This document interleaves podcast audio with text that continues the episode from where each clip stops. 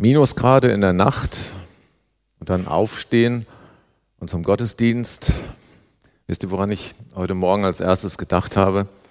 An, die, an das Bild zur Einladung zum Gottesdienst. Nochmal die, das, die Bettdecke über die Ohren ziehen und sagen, boah, ist so kalt draußen. Ähm, wenn ihr also heute Morgen noch so ein bisschen in diesem Modus seid, dann will ich euch mal versuchen, da so ein bisschen rauszuholen. Was für einen Sonntag haben wir heute? Mareike hat es gerade schon gesagt, den Ewigkeitssonntag. Ab nächster Woche beginnt das neue Kirchenjahr in den Kirchen und das ist der erste Advent. Naja, und dann ist auch schon bald Weihnachten. Was verstehst denn du äh, persönlich unter Ewigkeit? Was machst du persönlich unter dem Begriff Ewigkeit fest? Vielleicht sind das ja auch so ein paar negative Dinge wie das dauert ja ewig oder das ewige Genörgel. Dieses Wort ewig ist ja nicht nur positiv belegt, sondern verknüpft mit anderen Wörtern hat das auch durchaus was Negatives. Ist es auch bei dir der Fall?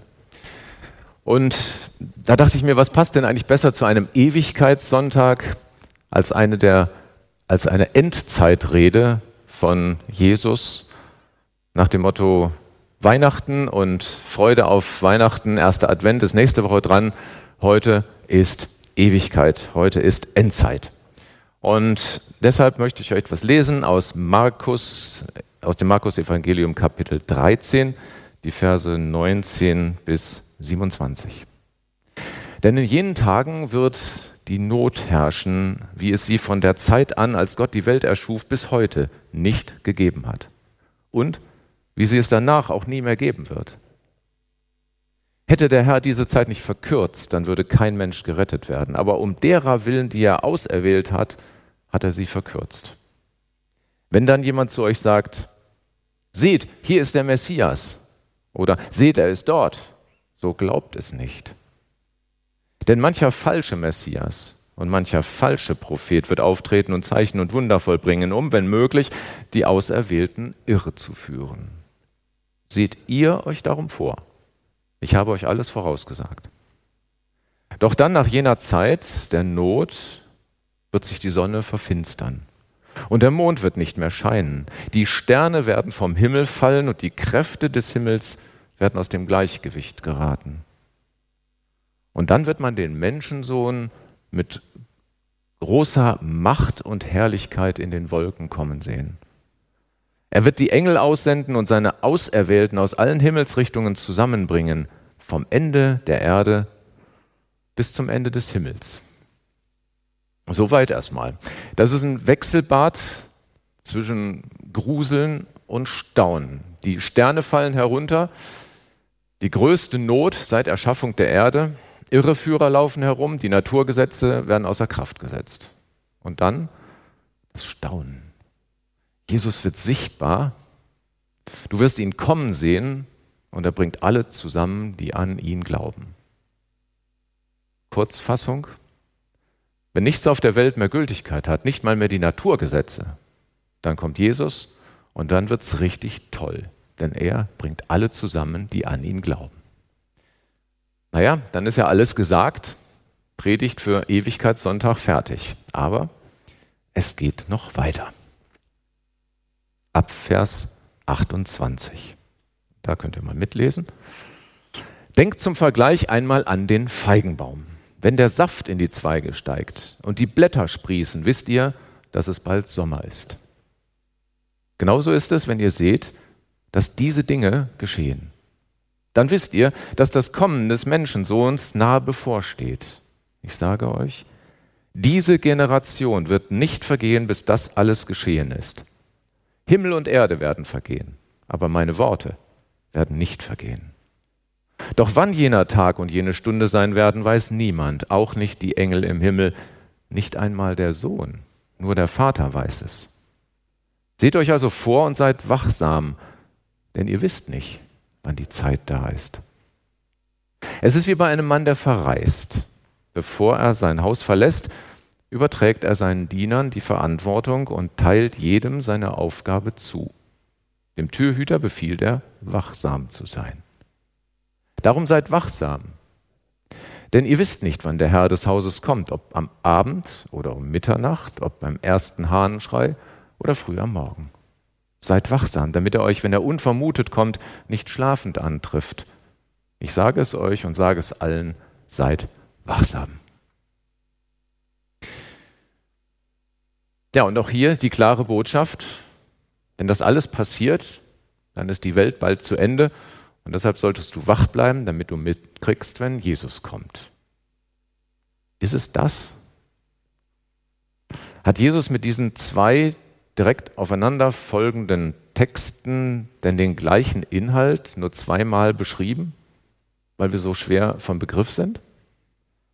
Ich glaube nicht. Das muss einen anderen Grund haben. Er spricht nämlich einmal davon, was passieren wird in diesem ersten Abschnitt. Und im zweiten Abschnitt spricht er seine Zuhörer direkt an. Dich. Er spricht mich an, er spricht uns an. Und grundsätzlich sagt er, wenn die Welt aus den Fugen gerät, dann komme ich bald wieder. Ja, Grundaussage. Aber haben denn nicht die Menschen schon im, ach, in frühen Zeiten, im Mittelalter, im Zweiten Weltkrieg, beim Bombenhagel von Coventry, Rotterdam, Feuersturm Dresden und jetzt die Menschen in Mariupol und in anderen Städten der Ukraine, die leiden und immer noch äh, ja, gelitten haben und immer noch leiden, haben die nicht genau das gedacht? Jetzt ist es soweit? Jetzt muss es doch soweit sein. Alles gerät aus den Fugen. Jetzt muss doch Jesus bald wiederkommen? Aber es war noch nicht so weit. Und warum ist es denn noch nicht so weit? Kann man diese Frage überhaupt beantworten? Warum ist es nicht so weit? Ich glaube ja. Ich komme darauf gleich zurück. Denkt zum Vergleich einmal an den Feigenbaum. Wenn der Saft in die Zweige steigt und die Blätter sprießen, wisst ihr, dass es bald Sommer ist. Genauso ist es, wenn ihr seht, dass diese Dinge geschehen, dann wisst ihr, dass das Kommen des Menschensohns nah bevorsteht. Zunächst einmal ist ja dieser Vers mit dem Feigenbaum, der Vergleich mit dem Feigenbaum, eine ganz eindeutige Aussage. Ne, wenn das alles so ist, dann erkennt ihr, Jesus kommt wieder. Und es gibt genügend Verschwörungstheoretiker, die gerne alles Mögliche voraussagen oder mit der Bibel begründen, was denn gerade passiert und ihre Thesen auch gerne ins weltweite Netzwerk nageln. Aus vermeintlich einfachen Aussagen der Bibel leiten Menschen gerne einiges ab, was ja angeblich so eindeutig in der Bibel steht. So gab es doch tatsächlich während der ganzen Masken- und Impfdiskussion bei Corona, rund um Corona tatsächlich Christen, die haben die Pflichten beim Einkaufen mit Offenbarung 13 in Verbindung gebracht, nämlich, dass niemand kaufen oder verkaufen kann, wenn er nicht das Zeichen hat. Ich halte das für höchst gefährlich, so zu argumentieren. Jetzt könnte jemand zu mir sagen, Moment mal, Winnie, du vertrittst doch jetzt auch eine These. Ja, aber mit einem Unterschied. Ich sage den Verschwörungstheoretikern nicht, ich weiß es und ich sage dir, wo es steht, sondern ich sage, Du weißt es nicht. Und ich auch nicht. Und das sage ich in Vollmacht des Herrn Jesus Christus. Wir lesen nämlich in Vers 32, doch wann jener Tag und jede Stunde sein werden, weiß niemand, auch nicht die Engel im Himmel, nicht einmal der Sohn. Nur der Vater weiß es. Und hier steht so eindeutig und klar, dass wir es eben nicht wissen. Und deshalb musst du niemandem glauben der dir das Ende der Welt sicher voraussagt. Die Zusagen von Jesus sind wahr. Und dies ist seine Zusage. Du weißt es nicht. Und jetzt setzt Jesus noch eins drauf und sagt, ich weiß es auch nicht. Nur der Vater weiß es. Schade. Na, ich glaube nicht. Warum möchte Gott denn wohl, dass wir es nicht wissen? Die Grundauslegung dieses Textes ist übrigens genau wie bei den Lampen der äh, Brautjungfern, was Mareike gelesen hat. Du weißt es nicht, wann er kommt. Und du sollst sicher deshalb auch dauernd bereit sein. Das ist keine Frage. Also nach dem Motto, nicht erst glauben und Jesus nachfolgen, wenn es soweit ist, wenn das, Welt, wenn das Ende der Welt angesagt ist, sondern immer. Aber ist es nur das? Warum möchte Gott, dass wir nicht wissen, wann es eintritt? Nur weil wir stets bereit sein sollen? Warum sollen wir das denn sein? Steckt da noch mehr dahinter? Jetzt komme ich nochmal auf die Frage zurück, Warum war es denn in den grausamsten Augenblicken der Menschheit noch nicht so weit bis zum heutigen Tag? Kann man diese Frage beantworten? Einerseits sagt Jesus mit dem Feigenbaum-Vergleich, daran kannst du erkennen, dass ich bald wiederkomme.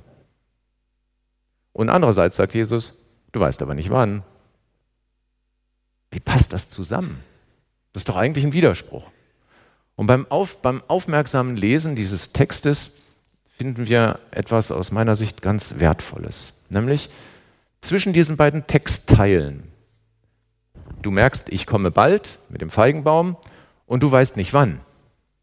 Gibt es einen Scharniervers.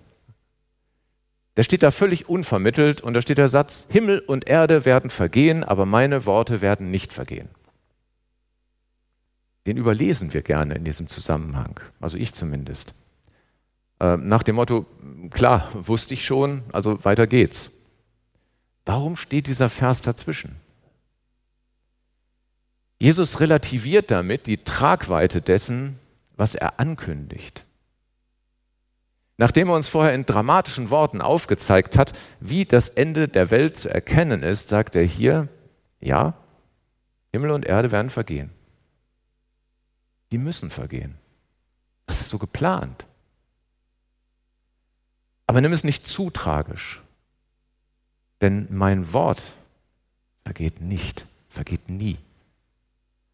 Aber genauso wie Geld und Besitz uns nichts bringen, wenn wir von dieser Welt gehen müssen, so belanglos, so hart wie es klingt, so belanglos ist es, wie die Welt aussieht, wenn Jesus kommt.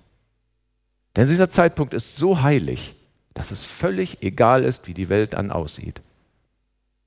Das steht hier wenige Verse vorher. Die Sterne werden vom Himmel fallen, die Kräfte der Himmel werden ins Wanken kommen und dann werden sie sehen, den Menschensohn mit, äh, in den Wolken mit großer Kraft und Herrlichkeit. Das heißt, wir können davon ausgehen, dass diese Welt in einem völlig anderen Zustand ist, wenn Jesus kommt. Können wir dann daraus ableiten, na dann ist doch auch wurscht, das ganze Thema ähm, Bewahrung der Schöpfung und Umweltschutz, dann können wir das doch gerade bleiben lassen, oder? Ist doch eh egal. Im Gegenteil. Und da lösen wir den vermeintlichen Widerspruch von gerade nämlich direkt auf. Gerade weil wir nicht wissen, wann dieser Zeitpunkt sein wird, müssen wir die Erde, die Schöpfung bewahren. Wir können eben nicht denken, ha, da kündigt Corona die Endzeit an. Es ist jetzt eh bald zu Ende, sondern im Gegenteil. Wir haben keine Ahnung, wie lange es noch dauert. Wir haben keine Ahnung. Und derjenige, der behauptet zu wissen, wann es soweit ist und mit Endzeit-Ankündigungen kommt, der würde sich über Jesus stellen. Denn Jesus selbst hat gesagt, ich weiß es nicht.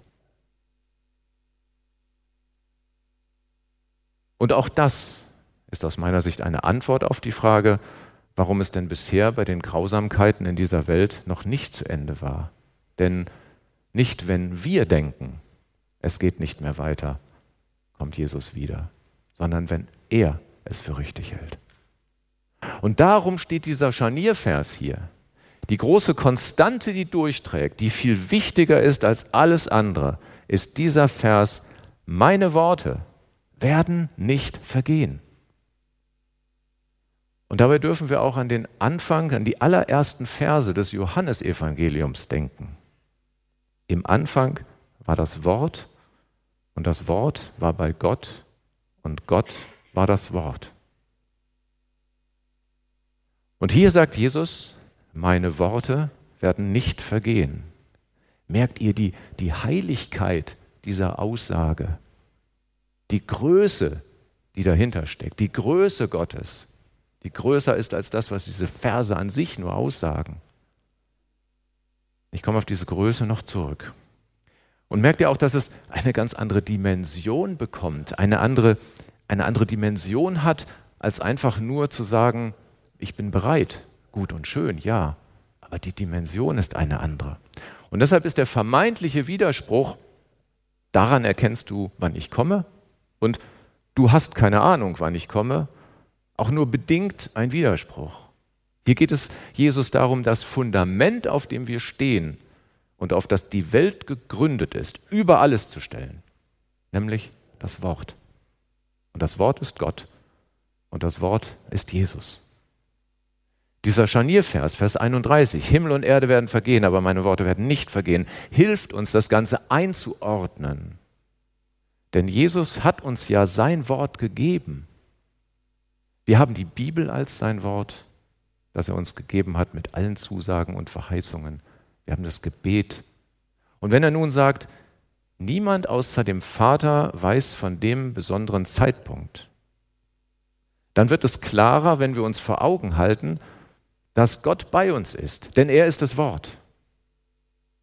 Und mein Wort wird nicht vergehen, heißt dann auch, es ist nicht so wichtig, wann es genau so weit ist. Du wirst es irgendwann erkennen und dann kannst du es auch erkennen, wenn es soweit sein wird. Aber nimm die Welt nicht so schwer.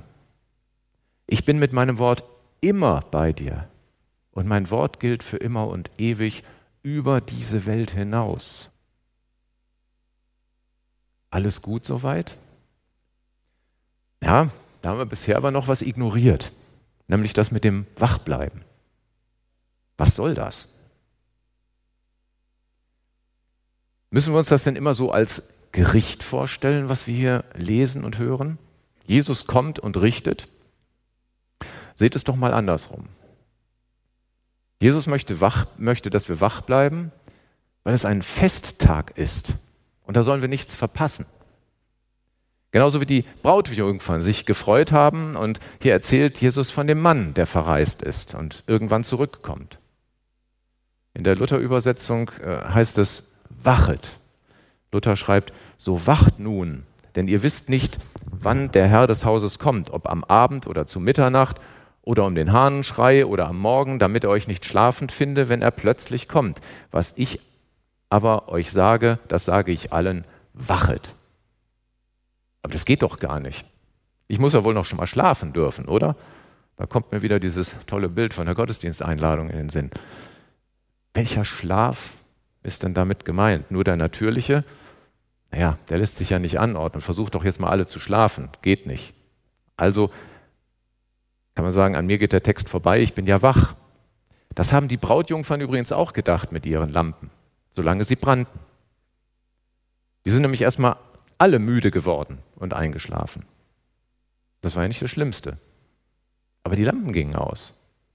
Und die einen konnten neues Öl einfüllen und die anderen nicht. Hier ging es also nicht so sehr um das Wachbleiben an sich. Auch die Klugen haben ja geschlafen. Was unterscheidet diese beiden Gruppen, nämlich die, die zum Fest nachher reingehen konnten und die, die draußen bleiben mussten. Die hatten Vorräte dabei. Warum hatten sie denn Vorräte dabei? Mich hat das daran erinnert, als ich vor einigen Jahren mit der Bewegung der vierte Musketier einige Tage in Schottland in den Highlands wandernd unterwegs war. Da gab es tagelang kein Haus, keinen geschweige denn Laden oder sonst irgendwas, wo man sich versorgen konnte. Was haben wir denn gemacht? Ja klar, wir haben unseren Proviant mitgenommen. Wir haben sozusagen Öl mitgenommen, gewissermaßen. Ganz einfach, wir haben ja vorher gewusst, wie die Verhältnisse sind, haben uns darauf vorbereitet, ein bisschen mitdenken und dann läuft das schon.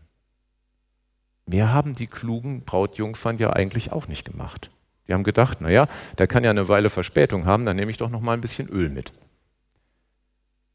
Jetzt sehen wir das aber mal nicht nur rein von der materiellen Seite und der wörtlichen Seite, so wie es hier in der Bibel wörtlich steht, denn die Bibel ist nicht immer wörtlich zu nehmen. Nehmen wir mal an, dass eine Gruppe Mädchen völlig unvorbereitet mitgegangen ist und die anderen sich vorher überlegt haben, wie der Abend wohl ablaufen kann, damit sie den Bräutigam auf jeden Fall begegnen und mit ihm feiern können. Dann ist das die Interpretation, die möglich ist und die ja auch völlig normal ist. Es kann aber auch was anderes sein. Es kann auch sein, dass Jesus mit dem Gleichnis der Brautjungfern noch viel mehr und etwas anderes meinte. Was, wenn er mit den törichten Mädels meinte, dass sie sich überhaupt nicht mit der Botschaft auseinandersetzen und ihr Leben im Prinzip ohne ihn leben? Einfach so in den Tag hinein. Nicht daran denken, dass der Tag, die Nacht, das Essen, Trinken, alles von Gott kommt. Kein Dank, nichts. Und dass es deshalb für sie so ein bisschen übel aussieht, als der Bräutigam, also letztlich Jesus, dann da ist. Da reicht die Zeit nicht mehr, sich vorzubereiten. Alles, was zu klären ist, wo Vergebung nötig ist, wo wir etwas falsch gemacht haben, wo wir darüber reden müssen, das können wir natürlich alles aufschieben. Wir müssen auch gar nicht mit Jesus leben. Er lässt uns die Freiheit zu entscheiden. Aber dann müssen wir auch mit den Konsequenzen leben. Den törichten Brautjungfern hat niemand geholfen. Sie durften nicht mitfeiern und mussten draußen bleiben. Also nochmal die Frage, welche Art des Wachseins erwartet Jesus denn nun hier genau von uns?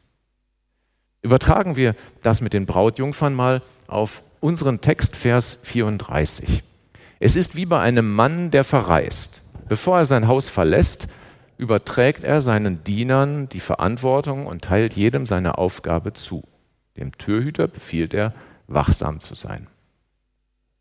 Der beschriebene Mann hat ähm, jedem vor der Abreise seine Vollmacht gegeben, wie es im Urtext heißt. Sie haben eine Vollmacht von ihm bekommen. Und niemand wusste, wann er genau zurückkommt. Und deshalb sollten alle wachen und sich auf ihre Tätigkeit konzentrieren, nicht nachlassen in dem, was der abgereiste Hausherr als seine Erwartung dargelassen hat. Denn wenn er wiederkommt, dann sollte die Freude groß sein. Alles ist in Ordnung. Freude über die Ewigkeit. Und das dürfen wir übertragen. Wir sollen eben nicht nachlassen in der Intensität unseres Glaubens. Und das ist viel mehr als nur einfach die Aussage, bereit zu sein. Die Brautjungfern hatten zunächst mal alle Spaß. Und dabei haben dann die einen den eigentlichen Anlass aus den Augen verloren. Die haben es nicht ernst genommen. Sie waren nicht bereit zu tun, was nötig ist. Vielleicht wollten sie einfach nur mitmachen, aber es hat nicht gereicht, den Bräutigam zu sehen. Und deshalb geht es nicht allein nur um Schlaf und Wachbleiben, sondern es geht um das Festhalten in unserem Glauben an Jesus Christus, um das Festhalten und um die Intensität unseres Glaubens. Und es reicht eben nicht einfach mal mit anderen mitzugehen in einen Gottesdienst und zu denken, naja, das wird dann wohl reichen, wenn Gott mich mal im Gottesdienst gesehen hat, ist ja alles gut. Jesus möchte deine ungeteilte Zuwendung, die Konzentration auf ihn und das Bekennen zu ihm. Wenn du dich zu ihm bekennst und sagst, Jesus, ich will dich in mein Leben aufnehmen, mit dir leben, dann kennt er dich auch. Und dann unterscheidest du dich von denjenigen, die sich nicht zu ihm bekennen sondern eben so ein bisschen mitmachen. Reicht das, das Bekennen? Ja. Der Bräutigam im anderen Gleichnis sagt zu den Törichten, ich kenne euch nicht, was so viel heißt wie, ich habe keine Beziehung zu euch. Ihr habt sie euch nie bei mir vorgestellt. Wie können wir von Jesus erwarten, dass er sich uns nähert, wenn wir ihn nie an uns heranlassen? Muss das ein Bekehrungserlebnis sein? Na, aus meiner Sicht nicht. Ich selbst habe auch kein Bekehrungserlebnis in diesem Sinne. Ich bin in einem christlichen Elternhaus aufgewachsen und habe immer mehr und intensiver Jesus Christus kennengelernt. Aber es gibt keinen Startpunkt für mich, wo ich sage, an diesem Punkt ist es soweit. Viele haben das, das ist sehr schön und das ist gut. Aber es ist kein Zwang, dass es so etwas gibt. Darauf kommt es nicht an, sondern dass Jesus erkennt, dass du es bist, dass er dich kennt, weil du dich zu ihm bekennst. Und natürlich kennt Jesus auch alle Menschen, die nichts von ihm wissen wollen. Auch denen geht er nach. Aber er sagt, sei wachsam. Und das heißt deshalb auch, sei ihm nah. Rechne mit ihm. Warum steht das Ganze so hinter diesem Endzeitszenario? Kann es sein, dass wir Menschen am konzentriertesten sind, wenn es um die eigene Existenz geht, wenn es um uns herum am schlimmsten zugeht? Nutzt Jesus dieses Endzeitbild insbesondere deswegen, um zu zeigen, wie ernst er es meint? Ist das überhaupt nur endzeitlich zu sehen? Natürlich ja, ist es, aber nur endzeitlich zu sehen. In der Elberfelder Bibel steht das unter Endzeitrede. Äh, ja, aber ich habe da noch ein, eine andere Interpretation. Denn warum sollte hier nur und ausschließlich auf die finale Wiederkehr von Jesus äh, äh, geschaut werden? Warum soll es nur darum gehen? Was ich meine ist, müssen wir das hier wirklich so verstehen, dass hier ausschließlich die Endzeit beschrieben ist und das endgültige Wiederkommen von Jesus? Was wäre denn, wenn wir es so verstehen, dass dann, wenn um dich herum alles zusammenbricht, und nicht wörtlich, sondern im übertragenen Sinne, deine Sterne vom Himmel fallen, die du immer so gerne gesehen hast, dein persönliches Gefühl in einer Endzeit zu sein. Und dass unser Text dann hier meint, wenn das alles passiert und um dich herum die Welt zusammenbricht, dann ist es wie mit dem Feigenbaum, dann kannst du sicher sein, dass ich dir jetzt besonders nahe bin. Und dann passt plötzlich unser Scharniervers so perfekt. Himmel und Erde werden vergehen, aber meine Worte werden nicht vergehen. Ist dann ganz logisch und ganz, ganz besonders ansprechend oder da wirst du ganz besonders angesprochen in diesem Augenblick, wenn es dir so geht und Jesus zu dir sagt, Himmel und Erde werden vergehen, aber meine Worte nie. Das heißt, ich werde nie vergehen. Denn es ist doch nicht so, dass wir bis zum Ende der Welt warten müssen, um seine Worte zu hören, wie es in diesem Vers ja steht. Wir haben die Bibel, sein Wort, aber wir haben noch viel mehr als die Bibel. Wir haben das Gebet und wir können selbst erfahren, jeden Tag neu, wie Jesus zu uns spricht. Wie oft habe ich das erlebt, dass Jesus auf meine Fragen Antworten gibt? Manchmal auch nicht und manchmal auch viel später, als ich es ganz gerne gehabt hätte. Aber er tut es. Er will und kann auf seine Weise zu uns sprechen, jeden Tag neu. Warum eigentlich wachsam sein? Hier können wir es erkennen. Nicht nur wegen der Endzeit. Sei bereit für mein Reden, für mein Wort, ruft Jesus hier zu. Lass nicht nach in der Intensität des Glaubens. Entscheide dich jeden Tag neu für mich. Du kannst dann Erfahrungen mit mir machen, wenn du nah an mir dran bleibst. Ich weiß, Jesus scheint manchmal echt weit weg zu sein. Ich kenne das. Aber wenn du wachsam bist, wenn du immer mit ihm rechnest, jeden Tag neu mit ihm rechnest, dann wird er dir auch zeigen, wie nah er dir ist. Und dann passt du vielleicht freiwillig auf das dir anvertraute Haus auf in unserem Text. Und dann sorgst du vielleicht freiwillig und vorausschauend schon für die Vorräte, die du brauchst, um Jesus zu begegnen und um mit ihm zu feiern. Merkst du, dass wenn man tiefer gräbt dieses Wachen mit dem Gegenteil von Schlafen nur bedingt zu tun hat? Und wisst ihr, was mir beim Durcharbeiten dieses Textes besonders klar geworden ist? Es ist gefährlich, die Bibel immer nur wörtlich zu nehmen. Aber es heißt doch, dass die Bibel immer so eindeutig ist in ihren Aussagen. Ja, aber warum braucht Jesus denn das Bild dieses Feigenbaums und das des verreisten Hausherrn? Wirklich nur deshalb, weil es in der Zeit, wo die Bibel geschrieben wurde, üblich war, in Gleichnissen zu sprechen? Vielleicht auch deshalb, ja. Aber vielleicht auch deshalb, weil wir es sonst gar nicht verstehen würden, wie es wirklich gemeint ist. Denn Gott ist viel größer, als wir ihn machen, wenn wir die Bibel immer nur wörtlich nehmen.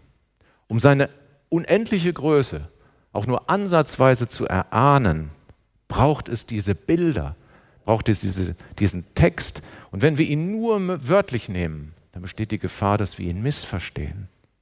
Passiert das vielleicht manchmal? Müssen wir denn wirklich wörtlich nehmen, dass die Sterne herunterfallen und wenn das nicht passiert, na dann kann es eben noch nicht so weit sein? Oder will Jesus uns damit seine unendliche Größe anschaulich machen? Gott ist so mächtig, so groß und allmächtig im doppelten Sinne, dass er die Dinge des Alls, des Weltalls sogar verändern kann. Und unser Text sagt dir an diesem Ewigkeitssonntag, du darfst persönlich mit dieser unendlichen Größe, mit dieser Allmacht Jesu rechnen. Wie fantastisch ist das? Jesus schaut in unserem Text auf jeden einzelnen von uns und sagt, bleib wach, Bleib aufmerksam. Ich bin für dich und deine Sünden am Kreuz gestorben und bin auferstanden, denn meine Worte werden nicht vergehen. Das heißt, ich lebe, sagt Jesus uns hier. Aber pass auf, da steht nirgends, dass du den anderen wachhalten und selber schlafen sollst. Dieselbe Sache bei den Brautjungfern. Die Klugen haben den Törichten noch nicht mal was abgegeben. Ja, wie unchristlich ist das denn? Man hätte doch eine Lampe teilen, sich teilen können, oder? Für mich heißt das, ehe du deinen Mitchristen sagst, was biblisch ist und was nicht, bring du deine eigenen Sachen in Ordnung. Von wegen die Bibel wörtlich nehmen. Die Aussage der Bibel ist doch hier auch nicht, du sollst immer Vorrat haben, sonst handelst du nicht biblisch. Damit könnte man nämlich sonst das Hamstern von Klopapier biblisch begründen. Welche Gefahr liegt also in dieser wörtlichen, fundamentalistischen Auslegung der Bibel? Ich weiß, was da steht und ich weiß, was richtig und falsch ist. Da steht's ja.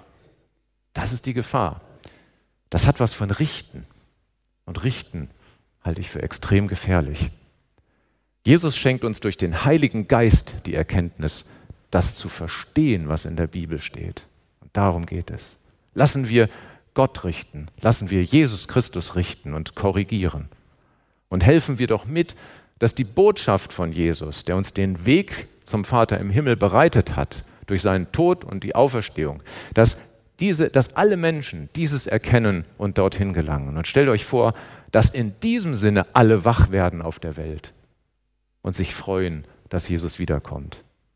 Und dann wird das Wort ewig positiv belegt. Er ist so groß, dass er einen Verbrecher am Nachbarkreuz auf Golgatha direkt in den Himmel eingeladen hat. Moment mal, muss der nicht erstmal sich zu Jesus bekennen, getauft werden und dann schauen wir mal? Jesus kann jeden aufnehmen, jeden, den er für würdig erachtet und dem er sagen kann, ich kenne dich. Vor fünf Wochen ist mein Bruder verstorben. Und ich weiß nicht, ob wir uns im Jenseits wiedersehen. Wir sind zwar in derselben christlichen Familie aufgewachsen, aber ich weiß von ihm mit keinem Wort, dass er irgendwie sich zu Jesus Christus bekannt hat. Und doch will ich glauben, dass Jesus Christus derjenige ist, der sagt, ich kenne dich ich nehme dich auf. Alles weist auf seine Souveränität und seine Größe hin. Alles ist Zuspruch, auch an diesem Ewigkeitssonntag.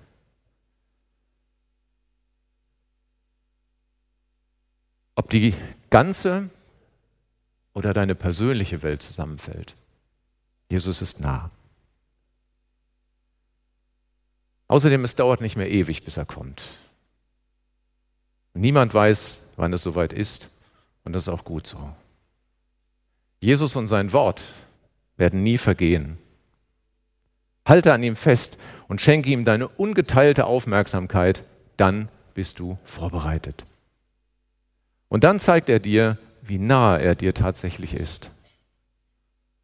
Und Vorsicht mit wörtlichen Aussagen der Bibel, überlasse das Richten getrost Jesus. Alle wach, die Ewigkeit, die wird schön, aber das ist Inhalt einer separaten Predigt. Das führt heute zu weit. Das kommt irgendwann mal später. Amen.